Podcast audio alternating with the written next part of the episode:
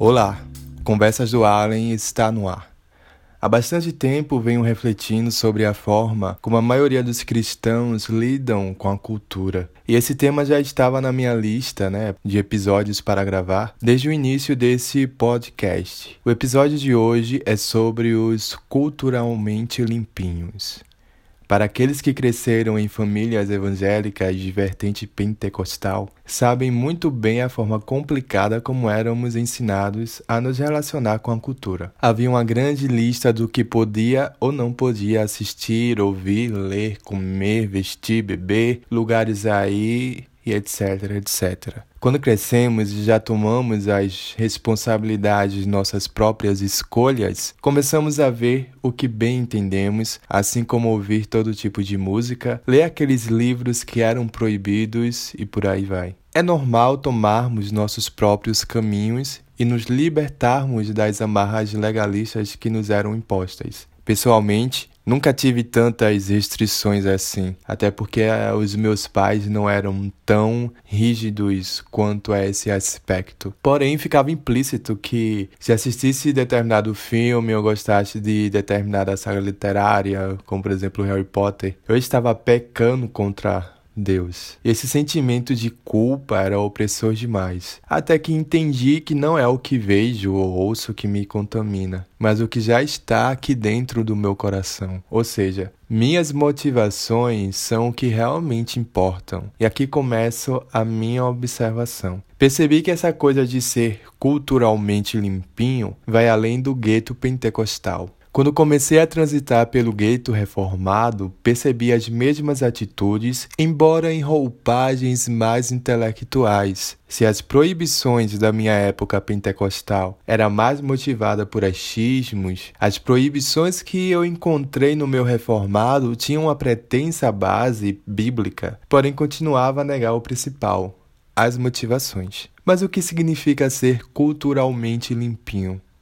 É ser aquela pessoa que não quer entrar em contato com qualquer produto cultural que lhe tire da sua zona de conforto, que não a surpreenda com linguagens ou imagens ou versos impuros, que temem a tentação por ver alguma pessoa nua em um filme ou série, sendo mais didático. É aquela pessoa que não quer ver, por exemplo, Game of Thrones por motivos pessoais válidos apenas para ela, mas que de certa forma impõe isso a outras pessoas. Eu, por exemplo, fui um fã da série da HBO, embora tenha inúmeras críticas a fazer. Mas por haver elementos de nudez explícita e cenas por demais constrangedoras e violentas e sanguinárias, enfim, julgam que a série, em hipótese alguma, deva ser assistida por um cristão. Mas por quê? Esse é um exemplo que estou dando para ficar mais fácil o entendimento. Mas ser culturalmente limpinho implica não apenas não ver uma série que é reconhecida por suas cenas sexuais, como é o caso de Game of Thrones, mas qualquer filme ou série, por menor que seja ou contextualizado que seja, que possuam esses elementos, e o elemento da nudez parece ser o mais sensível aos culturalmente limpinhos. Já são descartadas, né, essas séries e filmes daquilo que eles acham bom para assistir. Mas há um erro crasso nessa atitude. É quase como uma covardia ou até mesmo comodismo. A arte, embora arte popular e de massa, é arte porque representa a verdade universal. Embora essa verdade universal esteja oculta dos olhos dos puristas, se assim eu posso falar, que idealizam um mundo em que não há barbáries sexuais, estupros, violência extrema, ou apenas não queiram pensar nisso porque é muito incômodo. Arte é mimesis, e contemplar um produto artístico mimético não significa que esse movimento de imitação seja um imperativo para os seus consumidores. Ou seja, o filme ou série, por exemplo, até mesmo livro, não quer que eu ou você imite aquilo que está sendo representado, mas sim que você veja aquilo como algo real e reflita sobre o que você está vendo, ou lendo, ou ouvindo, enfim, fazendo com que você tenha uma visão de mundo mais ampla, saindo da sua realidade microcósmica para encarar uma realidade macrocósmica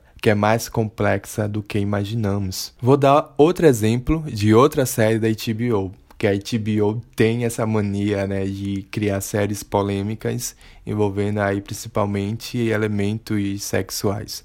Euphoria. Tenho muito o que falar sobre ela estou pensando em gravar um episódio só para ela. Embora tenham cenas muito pesadas, realmente o no frontal masculino seja por demais desnecessário, nossa, é, chega a ser assim, muito desconfortável mesmo. Uh, em quantidade exagerada, sabe? A história não é sobre adolescentes fazendo sexo e se divertindo, né?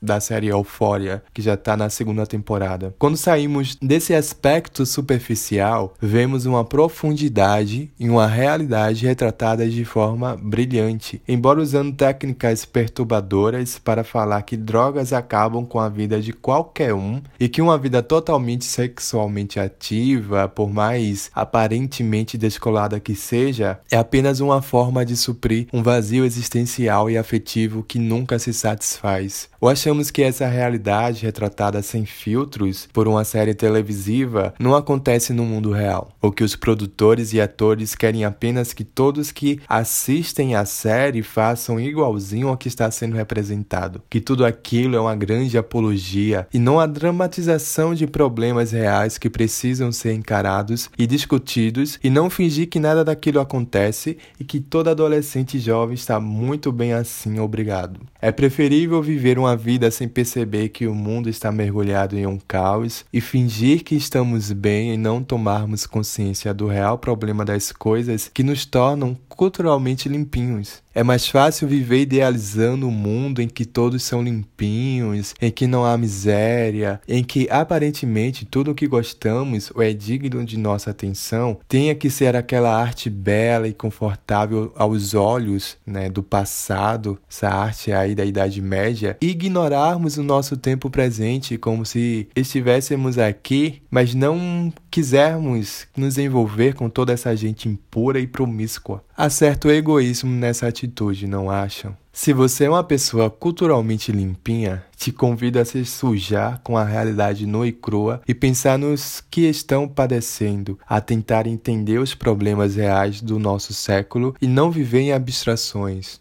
Afinal, eu também já fui um culturalmente limpinho. O papel da arte é, como dizia Tolstói, fazer com que os homens estejam em comunhão com outros homens. E nessa comunhão há dor, lamento, empatia, misericórdia, entender que não sou melhor por não estar naquela situação, mas que por graça divina não estou vivendo aqueles dramas infernais e que preciso orar para que mais pessoas saiam desses infernos particulares que transbordam sujeira e que preciso também estender a minha mão e nesse gesto sujo as minhas próprias mãos, mas essa sujeira não entra no meu coração, entende? Esse episódio foi mais um desabafo do que qualquer outra coisa. Se estou sozinho nesse pensamento, nessa linha de raciocínio, paciência. Mas creio que há cristãos que têm um papel de se envolver com a cultura totalmente, mas sem se deixar contaminar por elas, que não se escondem em guetos, que não restringem o significado da arte e do belo, que acreditam que há também lampejos de